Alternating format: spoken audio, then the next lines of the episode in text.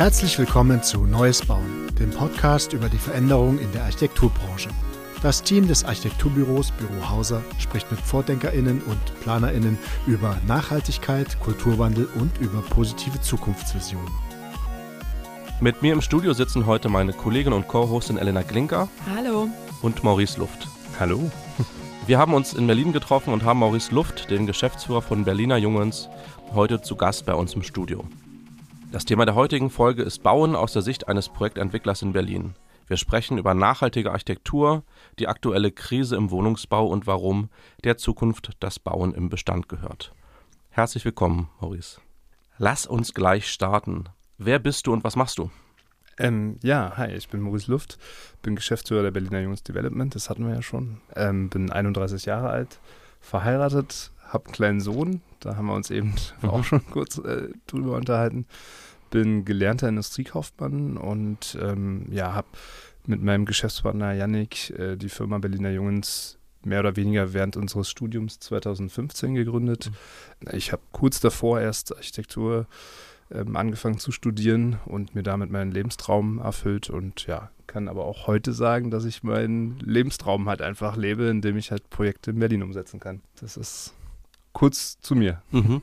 Lass mal so ein bisschen zurückgehen. Du hast erzählt, dass du aus einer Zimmermannsfamilie kommst. Genau. Wie hat es denn dein ähm, Werdegang so ein bisschen geprägt? Ja, na klar, also Familie, Kindheit prägt uns immer, ne? ganz mhm. extrem. Und ähm, bei mir war es halt der, ähm, der Beruf meines Vaters, der halt äh, eine Zimmerei hatte, eine kleine, einen kleinen Handwerksbetrieb mit, ja, so in der Spitze irgendwie zehn Leute. Und es hat mich schon extrem geprägt, in dem Sinne, dass ich halt mit dem Werkstoff Holz einfach äh, relativ früh in Verbundenheit gekommen bin. Äh, dieser Geruch, ja, die Wärme, die Holz ausstrahlt, so bei uns äh, auf dem Grundstück, die haben da einen Abbund für einen Carport oder für einen, für einen Dachstuhl gemacht oder so, dann hat es halt überall auch nach Holz gerochen, ne? so ein bisschen die Späne oder so. Mhm. Auch dieser Gedanke, irgendwie, mein Vater, der hat dann alte Balken gesammelt und daraus wieder was Neues gemacht und so. Also auch immer diesen Credit-to-Credit-Gedanken und so, das, das hat mich schon sehr ähm, geprägt. Und auch dieses, dieser Zusammenhalt mit den Lehrlingen, das waren halt teilweise ja immer wie so Bezugsperson, ne? Mhm. dass ich da halt groß geworden bin. Er wollte auch immer, dass ich den Betrieb übernehme, aber ist leider nicht dazu gekommen gesundheitlich. Ähm, von daher hat mich das schon äh, sehr geprägt. Ich habe das dann so ein bisschen durch meine Ausbildung auch so aus den Augen verloren.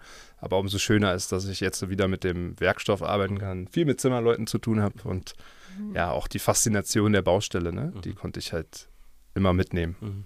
Hilft dir das auch? Also sprichst du dann die gleiche Sprache mit den Zimmerleuten? Ich habe ja, also mein Vater hat auch immer gesagt, so ich brauche dir das Zimmermannshandwerk nicht beibringen, ich, du musst eher das Kaufmännische lernen. Ne? Deswegen mhm. habe ich halt auch die, die, die kaufmännische Ausbildung äh, gemacht. Aber ähm, na klar, hilft es so, man kennt halt auch mal einen rauen Ton, ja. Nun sind eigentlich Zimmerleute immer so mit die kultiviertesten ja. Leute auf dem Bau, würde ich sagen. Ja, also mhm. da, ich glaube, da ist ja auch ein ganz, ganz großer oder ein ganz großer Teil der Leute, die dann halt auch weiterführende Berufe irgendwie versuchen, mhm. ähm, in die Architektur gehen etc. und so. Aber ich glaube, es hilft schon vom Verständnis her, zu, zu wissen, okay, das ist ein knallharter Beruf. Ja? Also ich mhm. meine, die Leute, die da irgendwie so ein, so ein Dachstuhl oder sei es ein Gebäude zusammen bauen, schrauben oder nageln, ähm, die, die, die, die haben eine knallharte Arbeit. Und das, das hilft schon, glaube ich. Aber es ist nicht kriegsentscheidend für meinen, mhm. für meinen Job, den ich jetzt gerade ausführe. Aber es macht schon Spaß, halt auch mal mit den Leuten zu sprechen, die es dann nachher umsetzen. Ja, ja. ja. Nicht immer nur irgendwie mit Bankern, Aha. Grundstückseigentümern, Mietern, Käufern, so, sondern halt auch mit den Handwerkern. Und mhm. da sind mir Zimmerleute schon mit die liebsten Leute auf der mhm. Baustelle. Du hast dann auch noch Architektur studiert und dann bist du jetzt in der Projektentwicklung genau. gelandet. Was waren so die, so die Motivation dahinter, das, das zu machen?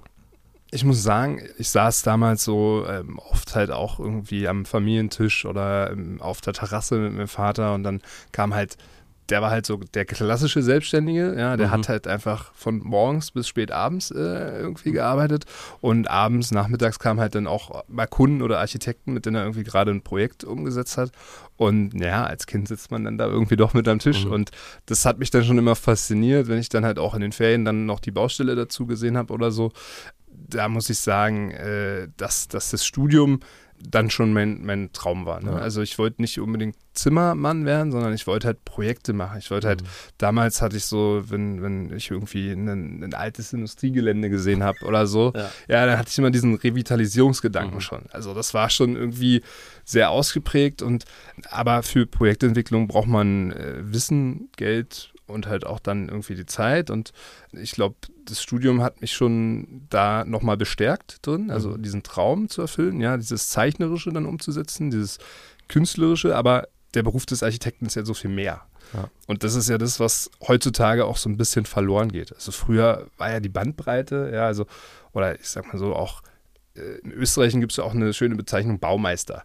So, und ich finde, der Architekt, der hat halt viel mehr Verantwortung, als einfach nur das zu zeichnen. Ja. Mittlerweile ist durch die Leistungsphasen und dadurch, dass sich auch Büros auf bestimmte Leistungsphasen spezialisiert haben und auch so viele Leute mittlerweile an einem Projekt dran teilhaben und, und beteiligt sind, ist das so ein bisschen verloren gegangen. Früher hat der Architekt auch die Kostenschätzung gemacht. Früher hat er auch den Bauzeitenplan gemacht. Mhm. Und früher hat der Architekt auch sich dann um Bauphysik äh, etc. gekümmert und auch die Bauleitung noch mitgemacht. Und heutzutage haben wir das alles zerlegt und in kleine Abschnitte gehackt, muss man äh, fairerweise so sagen. Und das ist so ein bisschen das, ähm, wo ich mich halt einfach im Studium dann auch wiedergefunden habe und gesehen habe, okay, ich bin nicht der, der zehnmal diese Treppe zeichnet.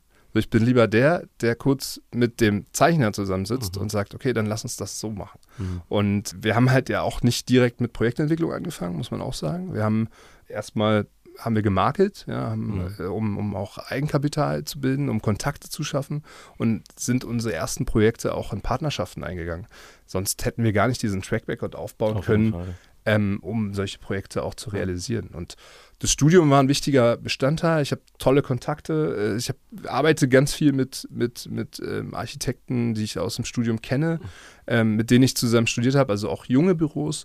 Freue mich auch, dass wir denen die, die Möglichkeit geben können, solche Projekte umzusetzen. Gerade auch dann irgendwie großvolumig. Ja, ich meine, ähm, das, das, das ist teilweise ja doch schon ein bisschen größer, was Ja. wir machen.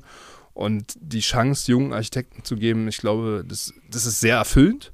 Ist auch für die Büros cool. Und diese ganzen Leute zusammenbringen, das ist eigentlich so der, das Kernthema, wo ich mich wohlfühle und, und was ich halt jetzt auch umsetzen kann. Das ist halt schon das Schöne an Projektentwicklung, Bauträgergeschäft, Mhm. wie immer man das jetzt auch bezeichnen will. So, ja. Also der eine oder andere sagt ja auch, Projektentwicklung ist halt, okay, ich beplane ein Grundstück und verkaufe es dann. So. Mhm. Ja, für uns bedeutet es halt ein bisschen mehr. Also für uns bedeutet es von Ankauf bis Exit natürlich alles, aber auch alles dazwischen. So. Ja. Und äh, der Exit kann ja auch sein, dass wir das halt jetzt äh, für unseren Bestand bauen und die nächsten Vermieten. 30 Jahre lang behalten. Ja. Also Ja. da sind wir völlig frei. Mhm. Und nach welchen Kriterien würdest du sagen, wählt er ein Architekturbüro für die Zusammenarbeit? Oh, wirklich sehr spannende Frage, weil wir auch immer wieder ja vor, der, vor derselben Frage stehen. Ne? Also wir haben so ein Projekt und dann überlegen wir, okay, mit wem reden wir drüber? Ja? Also ganz konkret zum Beispiel habe ich das Beispiel, dass wir ähm, wahrscheinlich die Chance haben, ein Grundstück kaufen zu können, wo wir einen B-Plan durchführen müssen. Was für, auch für uns neu ist. Also ähm, haben wir so in der Form nicht gemacht. Jetzt ist natürlich die Frage, okay, dann gucke ich erstmal so, natürlich arbeite ich mit Leuten, wo es menschlich passt. So, ja, also wir haben noch nie jetzt auf den Namen des Architekturbüros unbedingt Wert gelegt, ja, sondern haben gesagt, okay, wir, das, das ist dann doch ein People's Business, also wir wollen schon gucken, mit wem arbeiten wir da zusammen und haben wir Spaß mit den Leuten.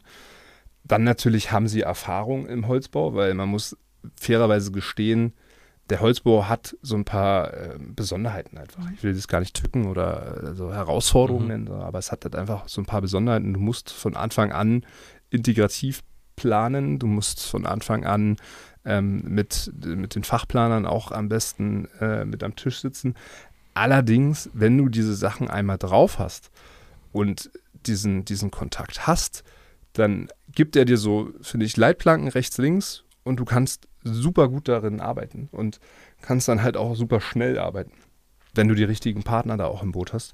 Und ich glaube, darauf achten wir. Mhm. Also passen die zu uns? Kommen wir mit denen auf einer menschlichen Ebene gut klar? Haben die Erfahrung im Holzbau? Das würde ich aber nicht als komplette Grundlage sehen. Das ist sozusagen der Bonus. Mhm. Klar, passen sie auch preislich. Ja, sagen Mhm. sie, okay, die HOAI ist unsere goldene Bibel oder sagen sie, hey, das geht auch alles ein bisschen einfacher, weil wir vielleicht an der einen oder anderen Stelle ein bisschen KI einsetzen oder den Entwurf auch schon mal gemacht haben oder das ist auch ein, das spielt auch mit rein, kleine Frage, aber ähm, weil es gibt auch Büros, die sich da leider einfach dann verkünsteln und mhm. sagen, okay, nee, das ist ja oder äh, sagen, okay, ich kenne keine Kostengrenzen. So, mhm. das natürlich achten wir auch auf solche. Muss Faktoren. ja auch sein. Ja, aber das, ja. das, das größte, ich glaube, die größte Komponente ist das Menschliche. Mhm. mhm. Und muss dann Architektur und Innenarchitektur aus einem Guss kommen, aus einem Büro? Nicht zwingend, aber es ist natürlich hilfreich. Ne? Mhm. Also die Frage ist immer, wie viel machen wir auch in der Innenarchitektur? Also ich gehe immer schon davon aus, dass die Leute das mitdenken sollen. Ich glaube auch in der ganzheitlichen Betrachtung eines Entwurfs ist es für, für, für viele Architekten einfach auch wichtig, mhm. da noch mit seine Handschrift reinzugeben. Ich glaube, das hatten wir schon mal so im Vorgespräch, Thema Handschrift. Ja, ja ähm, und, und das soll man auch, auch rauslesen. Also wir wollen schon, dass unsere Projekte alle immer so ein bisschen individuell sind und ihr eigenes Ding, aber wir verwenden schon immer mal auch wiederkehrende Elemente. Ja. Also wir haben jetzt in letzter Zeit relativ viele Holzfassaden gemacht und können dann natürlich auf so die ein oder andere Erfahrung zurückgreifen. Aber die Holzfassaden sind auch meistens immer von unterschiedlichen Büros. Also, und dann merkt man schon, okay, es kommt eine neue Handschrift rein. Und ähnlich geht es halt auch im Innenraum so. Ne? Also, mhm. wir wollen ja ein Produkt schaffen, was für alle oder was für einen Großteil der Leute funktionieren kann oder auch im gewerblichen Bereich, was dann funktioniert. Aber ähm, nichtsdestotrotz soll ja trotzdem noch auch der Nutzer nachher seine individuelle, ja, sein individuelles Thema so mit reinbringen. Ja. Mhm. Und aber ich freue mich natürlich, wenn Architekten das mitdenken. Und habe letztens auch von einem unserer Büros, mit dem wir zusammenarbeiten, ganz tolles Kompliment bekommen. So, wir waren halt Mittagessen und der hat gesagt, es gibt halt keinen Bauherrn oder keinen Projektentwickler, der da auch so viel Verständnis, aber auch Wert drauf legt. Ne? Also wir haben es uns schon auf die Fahne geschrieben, dass unsere Projekte einen architektonischen Anspruch haben sollen. Aber deswegen würden wir jetzt keinen kein, kein Ultra-Prestige-Bau machen. So, also Architektur ja, aber nicht um jeden Preis. Also es mhm. muss natürlich auch irgendwo die Wirtschaftlichkeit da sein. Ja? Also dementsprechend müssen halt Details auch durchdacht sein und das geht im Innenraum halt dann auch mhm. weiter.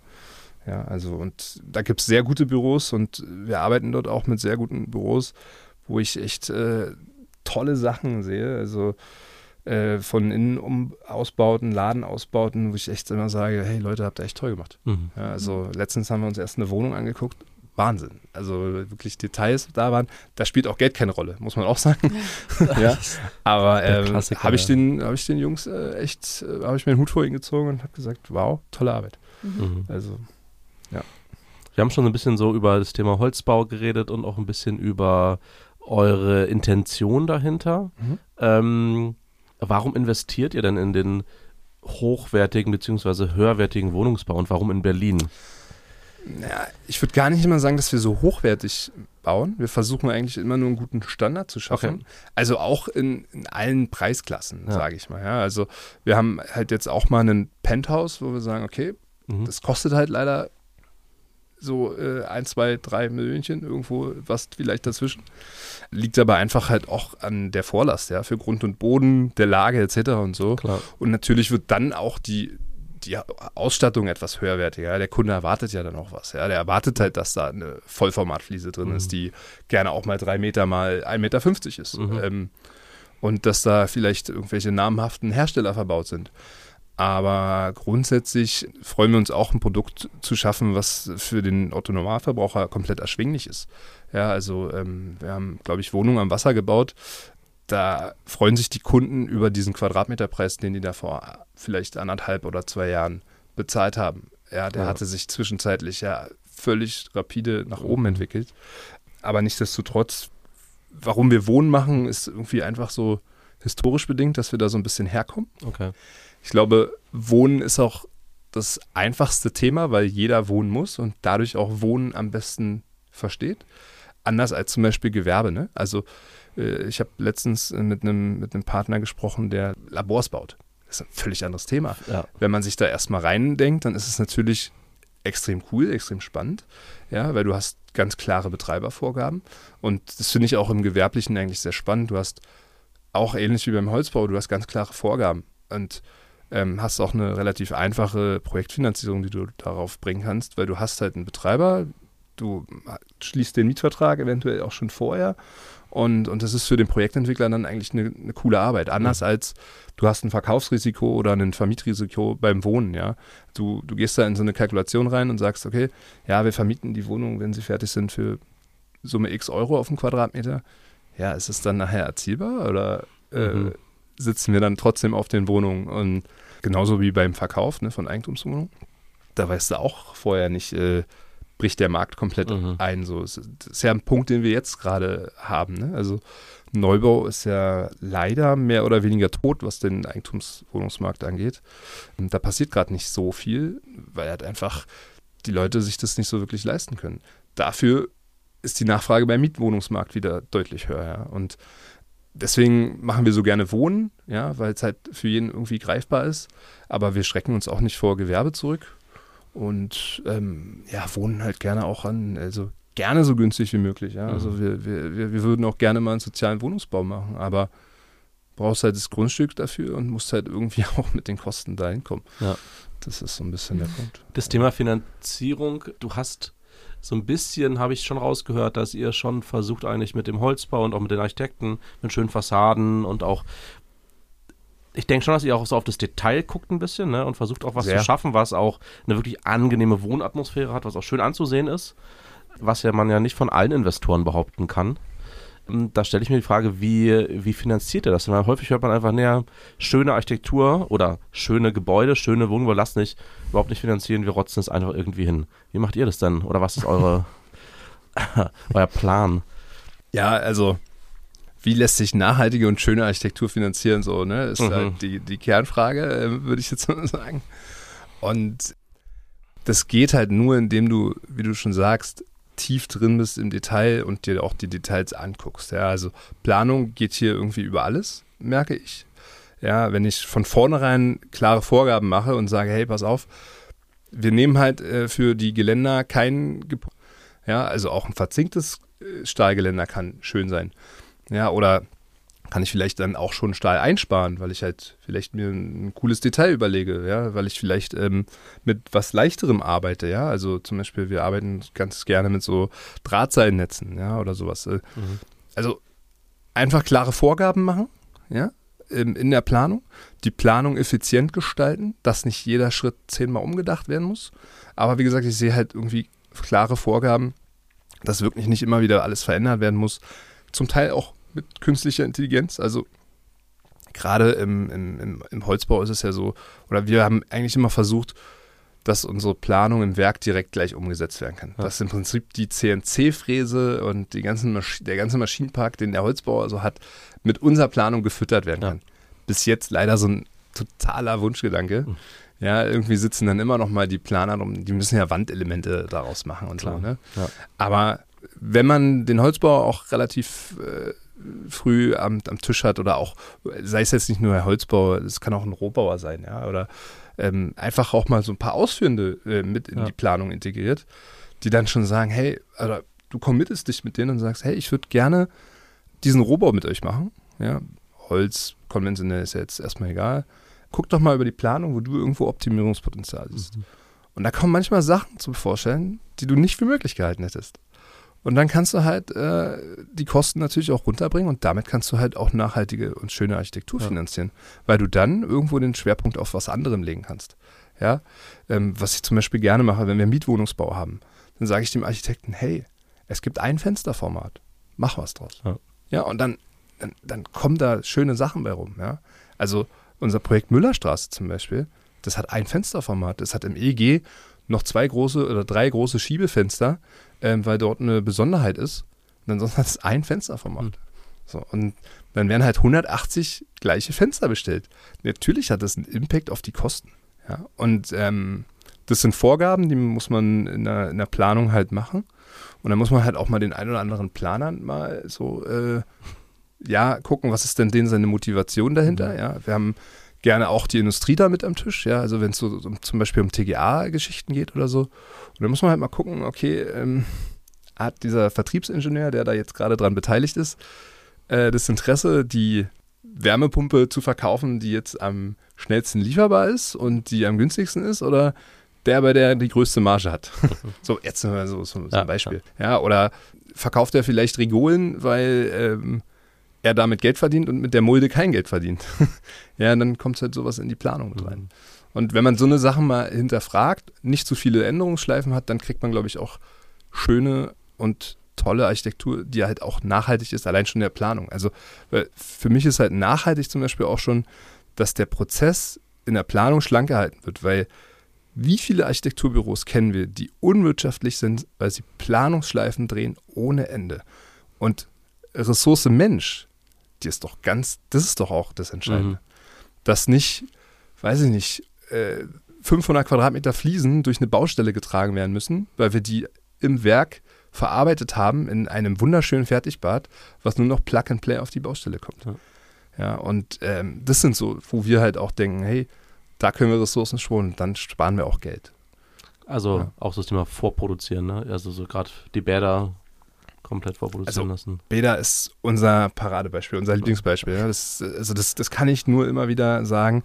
Das geht auch nur bei bestimmten Projekten, das ist auch klar. Ne? Also je großvolumiger, desto besser. Aber wir sind halt deswegen auch so super froh, dass wir so einen Badhersteller gefunden haben, der sagt, hey, ich baue euch auch ein Bad. Ist kein Ach Problem. cool, ja. Ja, ähm, damit kann man auch mal ein kleineres Mhm. Projekt umsetzen. Ne? Also gerade auch vielleicht für so, so Aufstockung oder so, wo man sagt, Ja. okay. Und diese Bäder werden halt in 40 Mannstunden im Werk Mhm. gefertigt. So, jetzt können wir uns ja mal überlegen, wie viele Leute, also wir haben, das sind ungefähr sieben oder acht Gewerke, die du für ein Bad brauchst. Ja, jetzt äh, geht der Trockenbauer rein, der muss seine Trockenbau-Rigipsplatten äh, in die Baustelle bringen, dann äh, der Sanitär, der seine Rohre da hochbringen muss, der Elektriker, der seine Kabel da anbringen muss. Ja, dann geht es weiter über Fliesenleger, Maler, Abdichten, Abdichten. Ja. Also so ganz viele kleine Schritte, die alle irgendwie Zeit brauchen und die alle auch dann wiederum fehleranfällig sind. Also äh, warum wir diesen Schritt gegangen sind, ist ja einfach aus der, aus der Natur der Sache, dass wir ein Projekt hatten, in dem wir äh, 36 Bäder hatten, 36 Ablagen in der Dusche und 36 Ablagen waren falsch. so. Ja, Ja, und dann haben wir gesagt, das kann nicht wahr sein. Ja. und dazu potenzierten sich natürlich noch andere kleinere Mängel und Fehler und einfach Sachen, wo du gesagt hast, ja, vielleicht jetzt nicht so. Und man muss ganz ehrlich sagen, bei unseren Bädern, die sehen so, so geil aus. ja, Ja, jeder, der die sieht, sagt Wahnsinn. So, und, und du kriegst halt eine tolle Qualität zu einem angemessenen Preis. Die werden just in time auf die Baustelle geliefert. Ja, Kran, rein. mit dem. Kran rein, da geht nie wieder einer rein. Ja. Ja, und, und doch, die Feinreinigung geht nachher nochmal rein. Ja, ähm, aber das war's. Und wenn man das in einem Projekt umsetzen kann, dann finde ich das einen riesen Vorteil. Ja, und alleine schon um die Ressource Mensch einfach zu Ja, schonen. voll. Ja. Ja. und die ganze Logistik auf der Baustelle. Ja, es ist, also bis jetzt äh, habe ich keinen, keinen erlebt, der gesagt hat, boah, Mhm. sehr doof. Normalerweise sagt man immer so, dass ab 30 Stück lohnt sich das irgendwie. Ne? Oder die meisten Hersteller, die, sind- die sind bereit, ab 30 sowas anzubieten. Wenn überhaupt. Also Aber die Baustellen. als wir damals losgegangen sind, äh, Verzeihung, aber als wir damals losgegangen sind, haben die gesagt, ja, ihr braucht so 100 Stück oder Ah, ja, okay. 50 oder so. Das Also hat sich ein bisschen verändert seitdem. Das ist ja. so ein. Ja.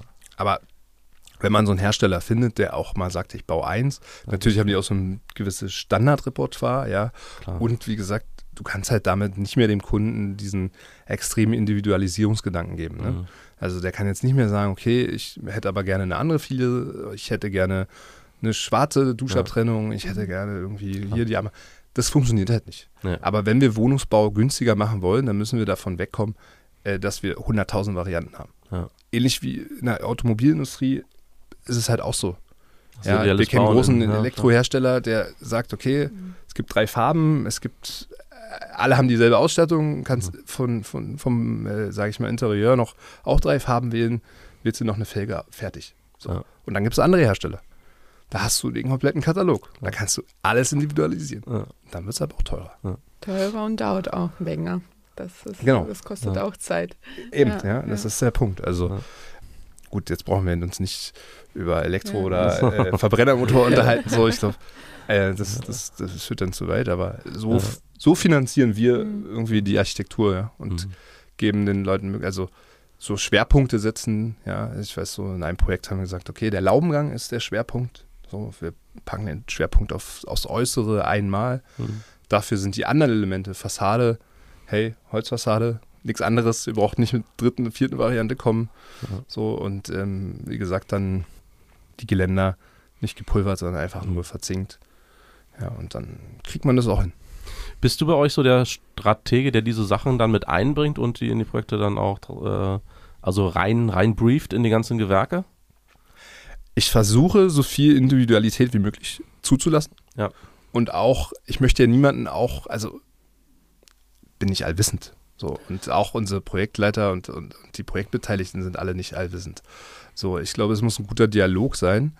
Alle müssen offen sein für Vorschläge mhm. und ähm, das bin auch ganz gewiss ich. Also, wenn da jemand sagt, hey, das, das, das haben wir in den Projekten so schon zehnmal umgesetzt äh, und das ist ganz kostengünstig, ja, bring mir die Entscheidungsvorlage, bring mir den Beweis, dass das so geht ja. und dann können wir gerne darüber reden. Ja. Aber wie gesagt, ich habe halt in der Erfahrung, die ist ja jetzt auch noch nicht so lange, aber in der Erfahrung habe ich einfach gemerkt, du brauchst klare Vorgaben. Ja, und dann kann jeder in der Planung auch seine, seine Aufgabe gut erfüllen, ja? ja. Wenn du klare Wünsche äußerst. Weil wenn du, wenn du nicht sagst, äh, was du willst, ja, dann kommen halt viele verschiedene Dinge und dann wird es halt auch teuer. Ja. Und es macht einen ja selber auch den Prozess schwer. Also wir haben gemerkt, ja, wenn wir auch Eigentumswohnungen verkaufen, wenn wir den Leuten drei Armaturen geben, kommen sie mit der vierten. Geben wir ihnen zwei zur Auswahl, entscheiden sie sich für eine. Mhm. So, und so sehe ich das halt auch so ein bisschen in der Planung. Mach's, keep it simple, so, mach's einfach wie möglich. Wenn ich jemandem sage, hey, da und da würde ich gerne mal diesmal Wert drauf legen oder das mal anders machen, dann finden wir für das eine Lösung. Lernt ja auch mit jedem Projekt. Ja. Also Klar. es gibt ja auch Projektentwickler, die sind da, die haben, die haben über 100 Jahre Erfahrung. Ja, die, die, die wissen ganz genau, was kostengünstig ist und was nicht. Mhm. Ich versuche schon natürlich klare Vorgaben zu machen und, und ich glaube, bin da auch ja bei uns federführend. Ja. Das. Die Begeisterung für den Holzbau, die kommt ja so ein bisschen auch so, so aus deiner familiären Historie vielleicht. Ähm, was sind noch so andere Sachen, warum ihr gerne mit Holz baut? Die Begeisterung kommt ursprünglich, ja, also aus, aus der Familie. Die ist aber wieder aufgeflacht. Also ich muss auch gestehen, ähm, wir haben durch die Zusammenarbeit mit einem Münchner Family Office erst so groß maßstäblich im Holz gedacht, weil da so der Wunsch da war, hey, ich würde gerne in Holz bauen, ich würde hier gerne, habe hier diesen, jedes Grundstück und da würde ich gerne irgendwie gucken, dass wir da mehrgeschossigen Holzbau machen. Mhm. Und da muss ich sagen, das ist so wie richtig wieder aufgeflammt, ne? Weil ich kannte das vorher auch so nicht. Ne? Also Spielt auch im die Studium Sachen von meinem Rolle. Vater, die waren halt gar nicht in dieser äh, Losgröße, ja, sage ich mal. Ja, ja. Und damals auch im, im, im Studium, ich habe damals einen, einen, Freund von meinem Vater gefragt, du, soll ich dort oder dort an, also da ging es um FH und Uni so und dann war die FH halt in einer Kleinstadt und er hat gesagt, naja, wenn du halt kleinere Projekte machen willst, dann gehst du dahin. Wenn du größere Projekte machen willst, dann gehst du dahin. Mhm. Und mhm. so war das dann auch diese, diese, äh, diese Begegnung. Und da habe ich erst gemerkt, wow, damit kann man sehr schnell bauen und damit kann man sehr groß bauen. Ja. Und damit können wir halt auch einen, einen Bedarf decken, der halt da ist. Also wir können damit deutlich schneller Wohnungen bauen, als wenn wir sie konventionell bauen.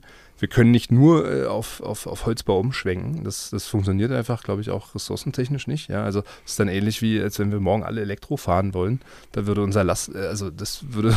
Da fehlt die also Infrastruktur, also, ja. Da fehlt die Infrastruktur, ja. Und ähnlich ist es auch im Holzbau.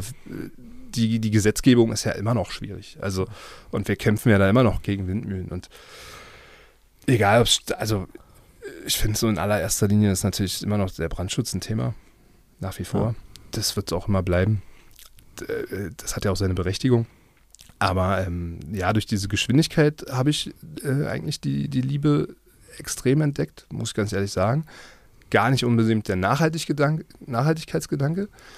Der kam eigentlich jetzt nochmal dazu, als ich Vater geworden bin, wo ich gesagt habe, okay, welche, mhm. welche Welt möchte ich meinem Kind auch hinterlassen? Aber auf der anderen Seite muss man halt schon vorsichtig sein, wie gehen wir mit dem Werkstoff um. Ja, also ähm, ich hatte so ein Erlebnis, wo ich in Finnland war und mit einem mit einem ähm, ja so ähm, Cross-Laminated Timber Hersteller mhm. mal so eine Führung auch machen konnte. Also und halt diesen ganzen Prozess gesehen habe. Also wie der Baum geschlagen wird. Ja, also was heißt geschlagen? Da geht so ein Harvester in den Baum, ja. Nee, also dieser ganze Prozess, der Harvester fährt in den, in den Wald rein und Meter 300 Quadratmeter äh, Waldfläche am Tag ab.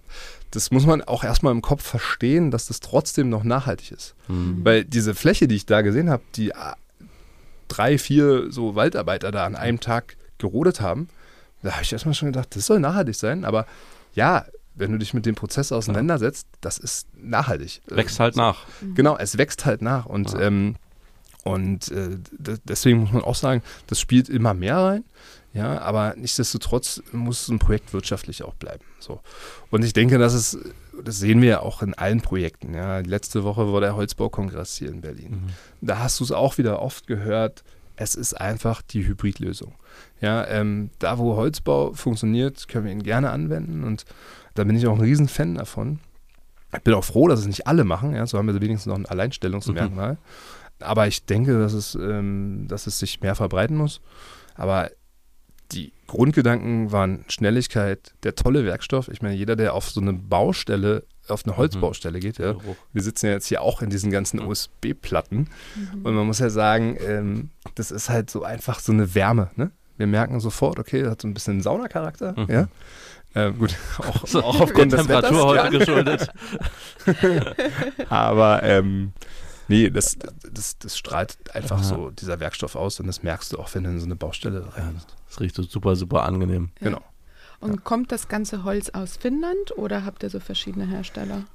Also das kommt wirklich überall her. Also ja, also da muss man ja auch aufpassen, dass man regionales Holz auch verbaut. Es gibt ja die verschiedensten Siegel und ähm, man muss auch fairerweise sagen, wir beauftragen ja einen Holzbauer, ein Holzbauunternehmen. Ich weiß ja immer nicht, also klar, ich muss es ja auch äh, nachvollziehen, wo kaufen die ein und klar sehen wir auch viele, viele Sachen. Äh, wir gucken uns gerne immer die Werke an, ne? Mhm. wo der Holzbau montiert wird, aber dadurch weiß ich ja noch nicht, wo kommt unbe- unbedingt das Holz her. Das weiß ich auch mal erst auf Nachfragen. Aber wir haben äh, sch- österreichisches Holz verbaut, finnländisches Holz, russisches Holz, äh, ich glaube Schweden. Also es kam schon, ja, so, äh, wir versuchen es wirklich auf Europa zu beschränken. Mhm. Äh, wir hatten ja letztes Jahr große Krise Ja. in der Holz, äh, auf dem Holzmarkt, wo du die ganzen Schiffe voll mit Holz gesehen hast, die dann irgendwie nach Nordamerika gegangen Ja. sind. Ja. Das sollte wirklich äh, vermieden werden. Aber so ist es mit Rohstoffen. Ja. Rohstoffe werden gehandelt. Die werden dann halt auch, das ist ein Weltmarkt. Mhm. Das, da muss man halt aufpassen, wo kaufe ich es ein. Ja. Und, und, und da ein bisschen versuchen, ähm, sich zu setteln. Ja, äh, aber wenn man jetzt gerade Holz braucht, dann muss ich halt Holz besorgen. Und dann muss ich halt Mhm. gucken, wo es Mhm. herkommt. Der Wohnungsbau steckt aktuell ja in einer großen Krise. Der Privatwohnungsbau oder der Einfamilienhauswohnungsbau ist ja komplett eingebrochen, auch Mehrfamilienhäuser oder große Wohnprojekte komplett. Und gleichzeitig hm, ist so der Tonus in der Branche, dass so Bauen im Bestand sich einfach so jetzt irgendwie ein bisschen mehr wieder an die Oberfläche entwickelt und wichtiger wird. Wie ist denn euer Blick auf das Thema? Leider auch so, muss man ganz ehrlich sagen. Ne? Also ähm, warum sollen wir es auch großartig anders als alle anderen sehen? Ja? Die, das Problem liegt ja einfach in der Finanzierung. Also, also ähm, ich habe halt äh, mittlerweile echt ein großes Problem, diese Baukosten plus die Vorlast, die ich bei einem Grundstück habe, wirklich dann zu finanzieren. Ähm, die Banken machen krasse Abwertungen, die Institutionellen machen krasse Abwertungen und das ist, das muss ja auch dann irgendwo äh, münden und ähm, ich merke es leider auch von ganz vielen Planungs- und Architekturbüros, die sagen, hey, Leute, habt ihr Arbeit und so und das ähm, gibt einem schon zu bedenken. Wir selber, muss man sagen, haben, glaube ich, die Signale schon ich will jetzt gar nicht sagen, ein bisschen früher erkannt, ja, aber wir haben einfach richtig die richtigen Entscheidungen getroffen, würde ich sagen. Haben ähm, nicht unbedingt große Neubauprojekte noch dazu gekauft, angenommen. Wir hatten schon immer auch Projekte, die eher im Bestand oder die als Nachverdichtung teilweise auch gedacht waren, die natürlich eine gewisse Komplexität mit sich bringen, Mhm. aber die wir noch abwickeln konnten und gut abwickeln konnten. Und alle anderem, also anderer Seite haben wir jetzt keine neuen Projekte gestartet. Eher haben wir uns noch von Projekten gelöst, um zu sagen, okay, damit die halt nicht irgendwie in 2024, 2025 rutschen, verkaufen wir die. Und so konnten die auch vielleicht andere Projektentwickler, die jetzt gerade noch kein neues Projekt hatten, umsetzen. Warum es so sehr in den Bestand geht, ist halt einfach, wir sind auch bestandslastiger geworden, muss man sagen. Wir haben uns auch darauf gerade konzentriert, Bestandsgebäude anzukaufen, weil wir einfach teilweise Bestandsgebäude wieder ankaufen können zu Preisen, wo wir vorher Neubaugrundstücke angekauft haben, wo noch nichts realisiert war. Ah, ja. Mhm. So, das heißt, ich kriege ja mit deutlich weniger Aufwand auch einen Bestand irgendwie, sage ich immer, energetisch saniert oder so, da Maßnahmen umgesetzt ähm, und, und bin dann immer noch bei einem Quadratmeterpreis, der unter dem Neubau liegt. Und das ist Mhm. einfach, glaube ich, die Erfahrung, die gerade viele machen am Markt und dementsprechend halt mehr im Bestand gehen als im Neubau. Ich hoffe sehr, dass der Neubau, und ich bin auch der festen Überzeugung eigentlich, dass äh, der Neubau so Ende nächsten Jahres wieder ein bisschen Aufschwung bekommt. Es wird jetzt einfach eine Weile brauchen, bis sich die Leute an die ganzen Konditionen, die so auf dem Kapitalmarkt einfach da sind, gewöhnt haben. Ähm, ich finde, so eine gewisse Normalität kommt rein. Also wir, wir gucken uns trotzdem sehr viel an, aber Problem sind immer noch Grundstücke. Die Vorlast bei Grundstücken ist einfach immer noch zu hoch und Mhm. da haben es einfach viele Verkäufer noch nicht verstanden, ist noch nicht angekommen. Und ähm, das braucht noch ein bisschen Zeit, aber so die ersten Anzeichen sind da, dass auch mal wieder, sage ich mal, ja, man hier in Berlin so äh, knapp 1000 Euro Vorlast erzielt. Aber es, wir waren bei Preisen, da ging es äh, teilweise um 3.000, 4.000 Euro, 5.000 Mhm. Euro hier in guten Lagen, ja, Ja. wo wir jetzt hier um, gerade in Berlin, so im Zentrum in, von, Ja. von Berlin sitzen. Ja. Und das sind einfach Sachen, die waren nicht gesund. Und wer das nicht erkannt hat, der hat jetzt ein großes Problem. Ja, aber das war ja abzusehen. Und ich glaube, jeder wusste, dass dieses Zinsniveau nicht für die nächsten 100 Jahre bleibt. Nee, das war ja auch eher so ein bisschen volkswirtschaftlich reingerutscht. Das war ja auch nicht so. Genau. Und die Zeichen, die muss man einfach so ein bisschen erkannt haben. Und für uns heißt es halt, ja, energetische Maßnahmen umsetzen. Politisch ist ohnehin gewollt. Ja. Und wer sich da jetzt so ein bisschen austobt, der braucht trotzdem noch einen Architekten, er braucht trotzdem noch einen Fachplaner. Ja. Ja, und dementsprechend gilt es jetzt auch für, für das ein oder andere Büro auch mal ein bisschen umzudenken und zu sagen, okay, was kann ich rechts und links noch auch dazulernen oder welche, welches, welche Kernkompetenz äh, kann ich jetzt äh, vielleicht ein bisschen verschieben, weil wir würden schon gerne auch wieder Neubau machen. Also sehr, sehr gerne. Also es ist unsere große Leidenschaft und wir werden auch nach wie vor immer wieder Neubauprojekte umsetzen und haben auch eins gerade in einer konkreten Planung. Aber da war dieser ganze, dieser ganze Prozess schon so ein bisschen anders aufgesetzt. Wir sind mit einem anderen ein Einstand reingegangen. Ja, wir haben das Ende 2021 angekauft, Mhm. muss man sagen, wo ja die Anzeichen schon da waren. Und wir haben ein klares Betreiberkonzept, so das heißt, wir können ganz klar nach Vorgaben planen. Wir, wir haben nicht so viel rechts und links, was da eigentlich schiefgehen kann. Du hast einen sehr kalkulierbaren Fall. Du musst halt nur gucken, dass das alles, dass trotzdem die Bank da mitspielt. Die Dann kann man das- im Rahmen bleiben nachher. Genau. Wobei ich fast glaube, dass die Baukosten auch ein Stück wieder runtergehen. Also Mhm. wir haben nicht mehr diese großen Nachfrage, also diese großen Materialschwierigkeiten, Lieferengpässe Ja. etc. Das ist eigentlich alles vorbei. Ne? Und dementsprechend hoffe ich, dass die Kosten da auch wieder ein bisschen runtergehen. Ein bisschen ja, Normalität Mhm. ein, einkehrt. Äh, Irgendwas bleibt immer hängen, ne? Ja. Aber Ja, ist ja schon, dass der Index gerade schon für Baukosten, der geht ja schon jetzt immer noch bis nach oben, aber nicht mehr so doll nach oben. Also Ja. Die Kurve flacht sich schon deutlich ab. Da ihr sehr viel in Berlin unterwegs seid, ähm, wir brauchen in Berlin Wohnungsraum.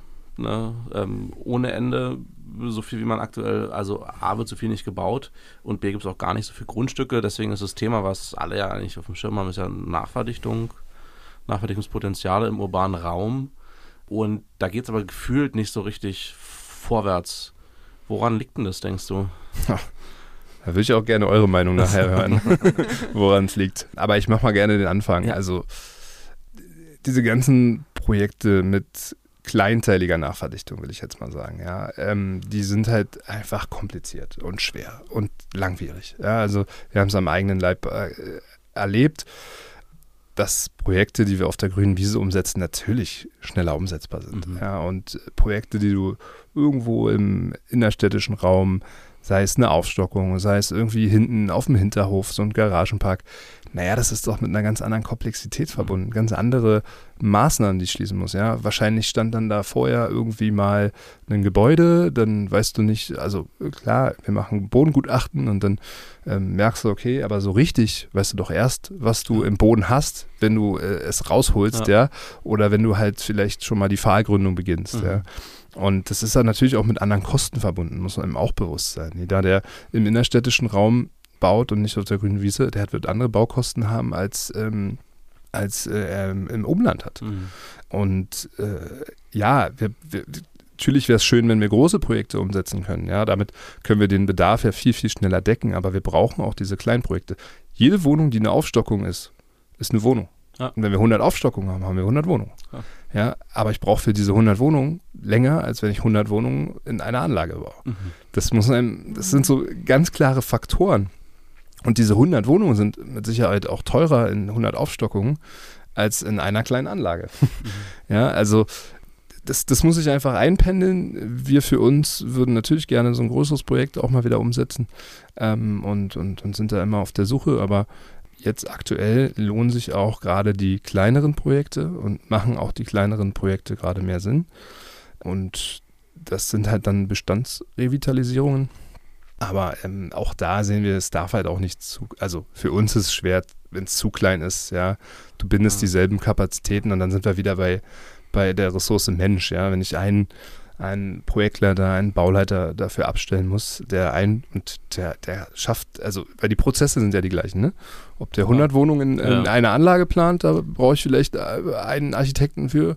Und ob der eine Aufstockung plant, brauche ich auch einen für. Also, Bei klassischen Architekturbüros ja auch nicht anders, dass ob man jetzt ein 10-Familienhaus, ein 20-Familienhaus baut.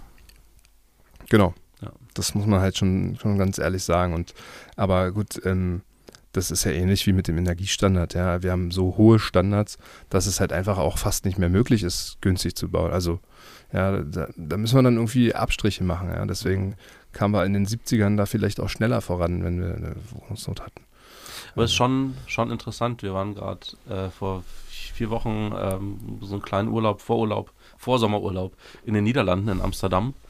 Und ähm, auch aus London kennt man es ja auch. Das ist alles ein anderer Standard. Ne? Du hast es gerade gesagt. Also auch Ja. gefühlt natürlich äh, Treppen, die eher Leitern sind. Und also, ne, sozusagen, das hat ja auch alles eine Kehrseite, aber so gefühlt äh, leben die alle auf irgendwie 70 Prozent Wohnraum, von dem wir hier wohnen. Also wir bauen ja auch zu viel, zu, also zu groß vor allem. Ja. Zu viel Quadratmeter pro Person. Da gibt es ja schon noch Potenziale und dann halt unsere, ich will es gar nicht schlecht reden, aber natürlich sehr, sehr hohe Standards, die auch gefordert werden im Brandschutz und im energetischen Bereich und so. Es führt natürlich alles zu hohen Kosten. Wir wollen größer bauen und die meisten wollen großen Wohnraum haben. Es führt natürlich zu höheren Kosten im Vergleich jetzt zu anderen Ja. Ländern.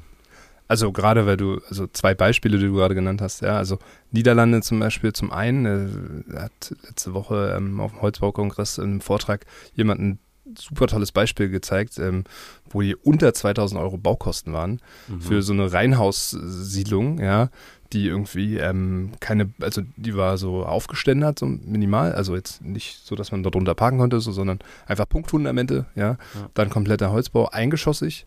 Ja, okay, so schaffe ich und das sah geil aus. Das war Mhm. wirklich so, wo du sagst, das, wow. So, ähm, und jeder Grundriss von dieser Reihenhausanlage war individuell. Und da, das sind dann vielleicht auch schon so teilweise so Baugruppenprojekte oder so, ne, die dann das halt Ja. wirklich schaffen. Aber ähm, das ist schon ein interessanter Ansatz und ich selber habe es gemerkt. Ich habe mit meinen Eltern ein Zweifamilienhaus gebaut und dann ging es um die Treppe. Ja, wir brauchten halt eine Treppe ums zweite UG. Und mein Vater wollte eigentlich immer eine Betontreppe und aus Kostengründen haben wir uns dann damals für eine Holztreppe entschieden. Und die, da bin ich in die Niederlande gefahren, habe die wirklich auch da abgeholt, weil wir die halt für 1500 Euro eine nagelneue Treppe bekommen haben. Äh, Das, das, das hätten wir im Beton nicht geschafft, ja, muss man für so ein Einfamilienhaus und dann ähm, belegst du die mit Fliesen oder sonst was, ist dann nochmal viel mehr Prozesse. Er ärgert sich trotzdem jeden Tag über diese Treppe, weil die halt dann irgendwann doch anfängt zu knarren, ja, weil die vielleicht ähm, mit den Verbindungsmitteln mit der Wand ähm, da auch die eine oder andere Schallübertragung gibt oder so, ja, aber nichtsdestotrotz, ja, kann man so Geld sparen, Ja, ja, ja. und ähm, ein anderer Punkt, den du gerade angesprochen hast, ist die Wohnraumgröße, ne, also wir hatten halt vor ein paar Jahren ganz andere Ansprüche an, an, an, an Wohnraum und der Anspruch ist sehr, sehr hoch geworden. Äh, auch am Montag erst im Gespräch mit einem Freund gelernt, der, wo seine Tochter, äh, die wohnen irgendwie seit drei Jahren in einem Haus und ähm, seine Tochter hat gesagt, ja, sie- so, ihr Zimmer ist so klein. Und er sagt, hey, du hast ein 18 oder 17 Quadratmeter großes Zimmer, ja. Ähm, wir können mal gerne in die Wohnung fahren, in der ich groß geworden, groß geworden bin mit meinem Bruder und wir haben uns ein 8 Quadratmeter Zimmer geteilt. ja, aber es hat auch funktioniert. Ja. Tolle Menschen geworden. Ja. So. Ja, aber die Ansprüche sind heute halt andere und, ähm, und ich glaube, das führt, da, das könnte auch die, der, der, der große Punkt sein, wie wir wieder in den Neubau kommen, indem wir halt einfach auch das, was sich die Leute leisten können, wieder verändern. Also wir haben es schon mit den Preissteigerungen gemerkt, Mhm. ja, also waren dann ja irgendwie bei Quadratmeterpreisen über 7000 Euro. Dann haben die Leute halt auch gesagt, ja, wir hätten gerne drei Zimmerwohnungen auf 70 Quadratmeter statt auf 80. Ja. So, und dann kommen die wieder in ein Budget rein, was sie sich leisten können. Ja. Und Mhm. ähnlich wird sich jetzt im Mietwohnungsbau verhalten und es geht ja auch, ja. Also du kannst ja auch mal eine, eine kleinere Wohnung, also eine Wohnung bauen, die dann trotzdem Qualität hat. Ja. Mhm. Also Zum ähm, Schluss ist es bei uns gute Tradition, dass wir ähm, nochmal auf das Thema KI zu sprechen kommen. Das hat sich so ergeben. Nutzt ihr KI und wenn ja, äh, wofür? Ja, wir nutzen KI. um es einfach mal kurz und knapp kurz zu beantworten. Ähm, noch so ein bisschen, würde ich sagen, in den Kinderschuhen, ja. Also sowohl bei uns im Büro, wenn eine Wohnungsanzeige geschaltet wird, äh, haben wir auch schon mal den einen oder anderen äh, Mitarbeiter äh, einfach auch gesagt, du hackst da nochmal ein und ähm, vielleicht kommt ja was Gutes bei rum. Kommt auch, aber auch in der Planung. Man muss ganz ehrlich sagen, wir haben ein Projekt, was auf KI entstanden ist, was aber auch dafür prädestiniert ist, ja. Also Gewerbebau, grüne Wiese, aber im Hotelbereich. Das heißt, immer gleiche Grundrisse Mhm. und damit war das für die KI möglich. Also wir hatten äh, das Büro, was mit dem wir da planen oder geplant haben, ähm, hat halt die Parameter in so ein, eine, ja, ich weiß gar nicht was, in so ein Tool eingegeben, ja. Und auf einmal kamen äh, verschiedene Lösungen raus, ähm, um das Grundstück auszunutzen. Verschiedene Raummodulgrößen. Und die konnte man sehr, sehr gut miteinander vergleichen. Und ähm, ich glaube, das ist einfach ein super, super guter Ansatz, um Ressourcen zu sparen im Architekturbüro. Weil damit haben sich wahrscheinlich Stunden um Stunden und Mitarbeiter um Mitarbeiter gespart. Und wichtig ist es ja dann, dass so eine gewisse Handschrift noch reinkommt. Also, dass du nicht nur dich darauf verlässt, ja, aber wir sehen es ja, also es gibt ja jetzt Beispiele von Renderings und sowas, also ich sage, Mhm.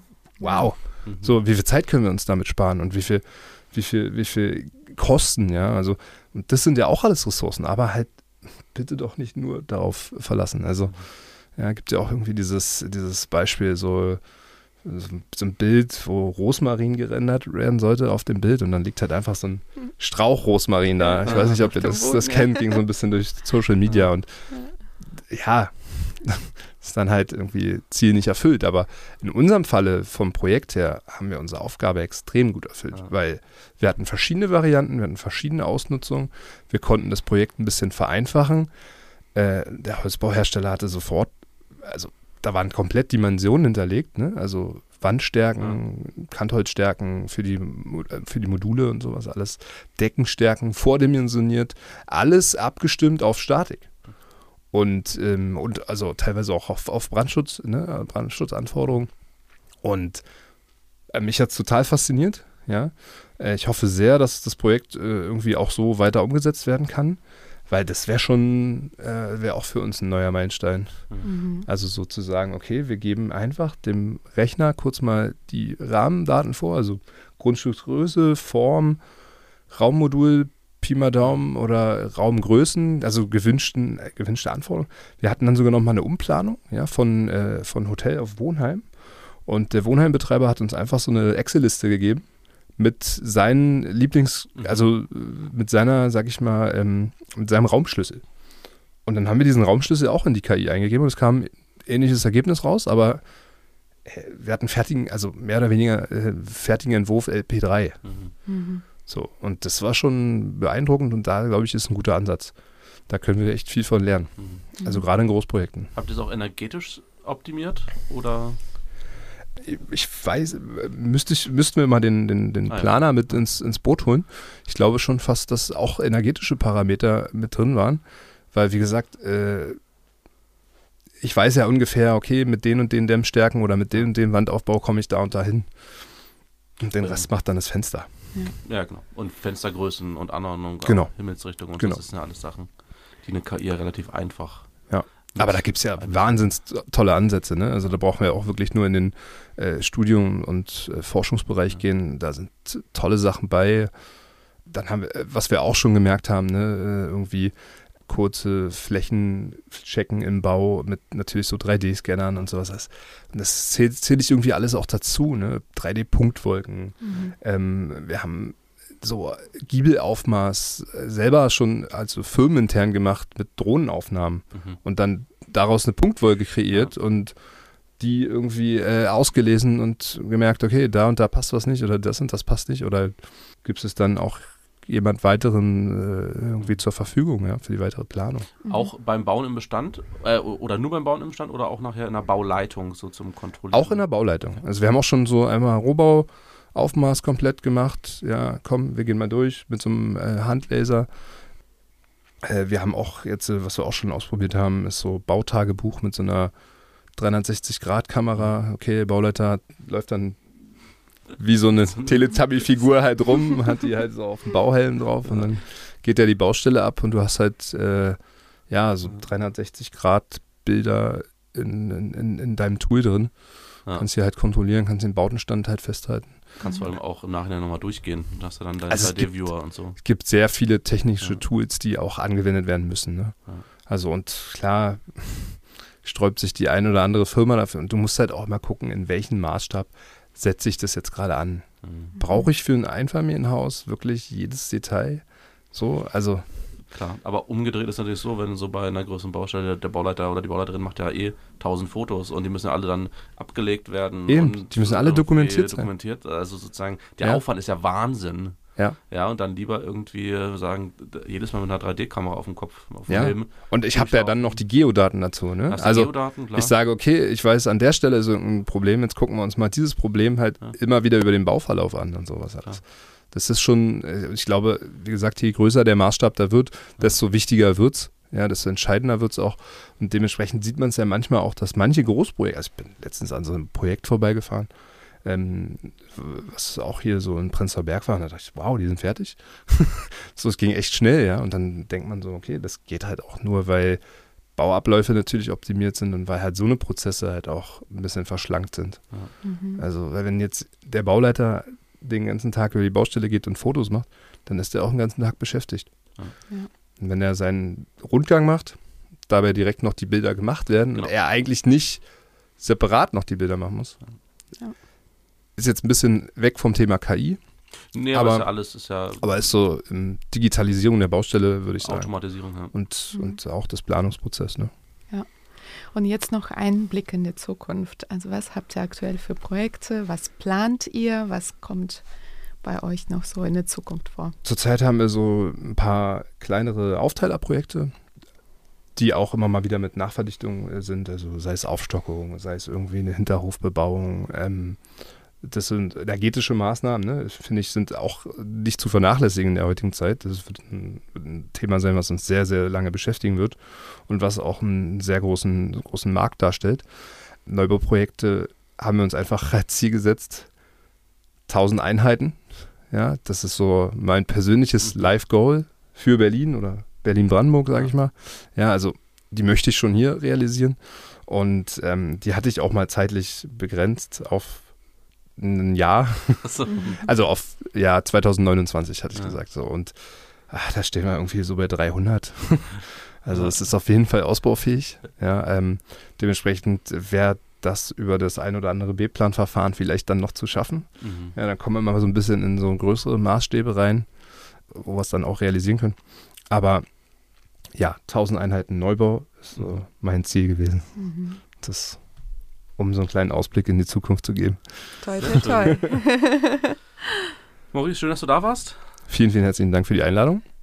Ich habe jetzt leider nicht mehr so viele Fragen gestellt, aber das macht gar nichts. Ich hoffe, wir haben sehr das viel gelernt, sehr viel mitgenommen. Schön, dass du da warst. Vielen Dank. Vielen Dank.